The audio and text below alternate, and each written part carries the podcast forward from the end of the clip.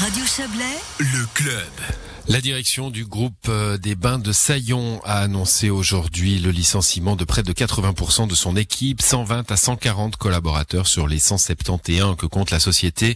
Une euh, décision qui fait suite à l'incendie qui avait endommagé l'infrastructure en décembre de l'année dernière et puis aussi de la période Covid, bien sûr. Notre confrère de Rhône FM, Thomas Schurch, s'est entretenu avec le directeur des bains, Dan Mélan-Crétenant.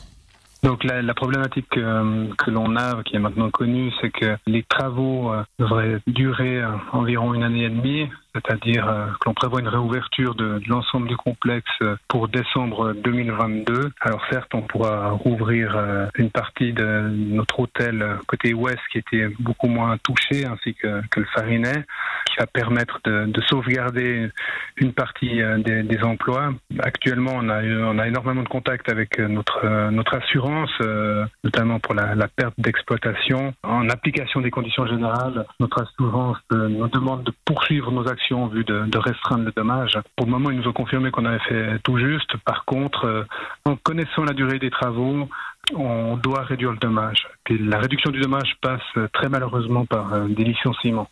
Est-ce qu'on a un chiffre euh, concernant ces licenciements? Combien de personnes? Alors les lic- licenciements, les démarches euh, en vue de ces licenciements collectifs euh, concernent entre 120 et 140 euh, collaborateurs sur les 171 que comptent les, les bains de Saillon.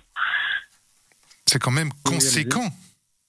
Ah oui, c'est conséquent, c'est extrêmement difficile pour nous de, de devoir se séparer de, de collaborateurs, pour la plupart qui, qui travaillent depuis des années dans, au bain de Saillon, et puis on connaît la, réputation, la très bonne réputation des, bains de Saillon euh, euh, en Suisse romande et au-delà, elle est essentiellement due aux personnes qui y travaillent, euh, à tous ces collaborateurs, euh, grâce à leur engagement dans le travail de tous les jours, à leur fidélité, à leur loyauté envers les bains.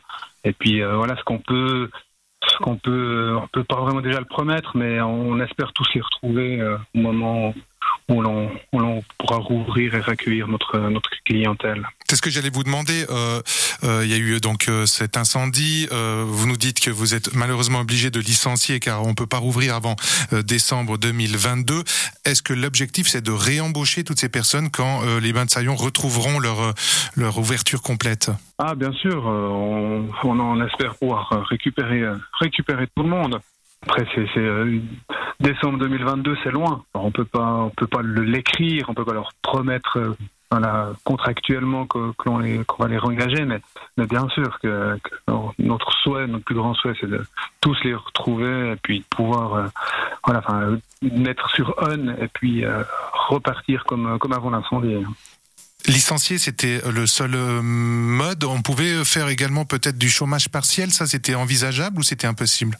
Non, le, bah, le chômage euh, partiel, on, on l'a au travers du, du Covid, euh, enfin de la RHT euh, en lien avec le Covid. On se rend bien compte, on espère tous que, que, que ce virus euh, disparaisse et puis qu'on puisse avoir une activité normale. Euh, donc du coup, le, le chômage partiel euh, n'est pas envisageable pour une durée aussi, aussi longue. Voilà pour cet entretien mené par notre confrère de Rhône FM, Thomas Schurch. Il faut noter que le syndicat UNIA s'est indigné par un communiqué de cette mesure jugée selon lui incompréhensible, en soulignant que l'entreprise bénéficie d'aides étatiques substantielles à travers le chômage technique, justement.